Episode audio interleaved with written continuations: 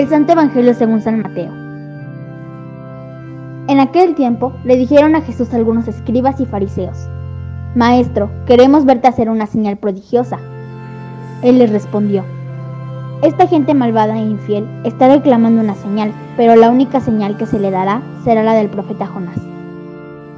Pues de la misma manera que Jonás estuvo tres días y tres noches en el vientre de la ballena, Así también el Hijo del Hombre estará tres días y tres noches en el seno de la tierra. Los habitantes de Nínive se levantarán el día del juicio contra esta gente y la condenarán, porque ellos se convirtieron en la predicación de Jonás. Y aquí hay alguien más grande que Jonás. La reina del sur se levantará el día del juicio contra esta gente y la condenará, porque ella vino de los últimos rincones de la tierra a oír la sabiduría de Salomón. Y aquí hay alguien más grande que Salomón. Palabra del Señor.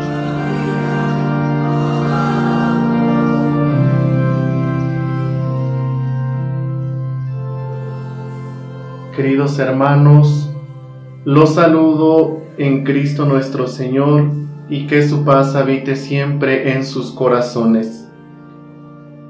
En el texto del Evangelio que hemos escuchado, tomado de San Mateo en el capítulo 12, de los versículos del 38 al 42, contemplamos a Jesús puesto a prueba por algunos escribas y fariseos, que se sienten amenazados por su presencia, no por cuestiones de fe, sino más bien de poder. Los escribas y fariseos sienten miedo en perder su poder y buscan la forma de cómo desacreditar a Jesús provocándolo con la finalidad de tener argumentos para que sea rechazado en la comunidad o simplemente para condenarlo a muerte. Se acercan a Jesús y le llaman maestro, le piden que realice una señal prodigiosa, no porque de veras quieran experimentar su bondad, sino para tener de qué acusarle.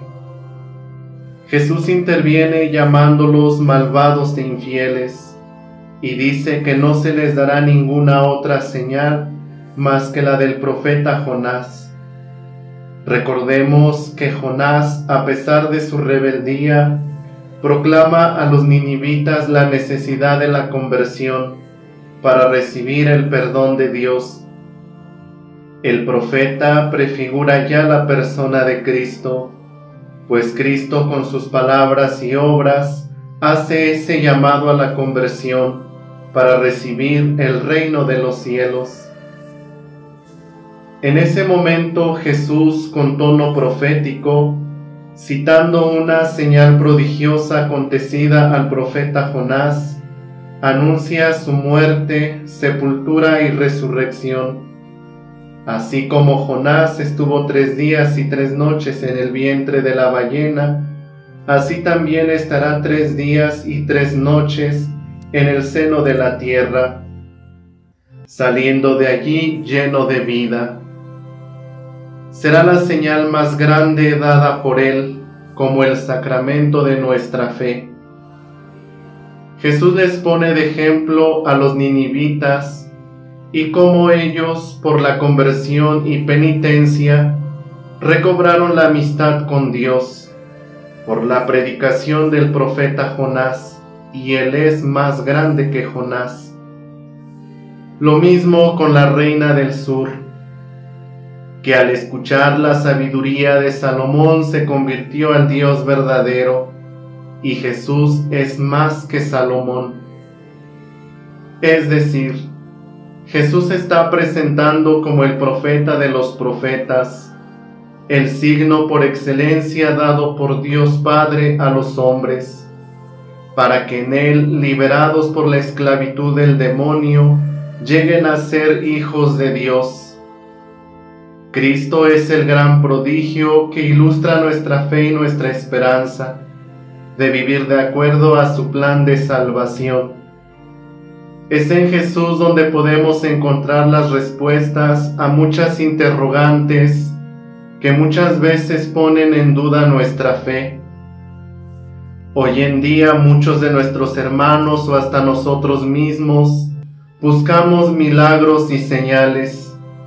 Nos acercamos a Dios en la oración, en su palabra, y le pedimos que nos dé una señal para seguir creyendo en Él. Y si no vemos su respuesta, nos indignamos. No nos damos cuenta que Jesús es esa solución, pero tenemos que convertirnos a Él para experimentar su presencia. Pero ¿qué pasa? En ocasiones solo vemos por nuestros intereses, mas no por los intereses de Dios para nosotros. Ante la pandemia y todo lo que ha provocado, le pedimos a Dios que nos ayude y nos salve. Y tal vez muchos hemos caído ya en el pesimismo y hasta hemos dudado de Dios porque no vemos una respuesta. Dios ante todo esto pide que cada día nos convirtamos a Él, que cada día nos valoremos y nos renovemos, que cada día sigamos aumentando nuestra fe para seguir creyendo y aceptando su mensaje. La señal para no decaer en estos tiempos se llama Jesucristo. No hay que exigirle de una manera egoísta, sino más bien exigirle que cada día se haga su voluntad en medio del mundo y que su espíritu aleje de nosotros esas faltas de fe y egoísmos que no nos permiten convertirnos y aceptar a Jesús como Dios y Salvador. Que Dios nos asista y la Virgen Santísima nos acompañe. Que tengan todos una bonita semana.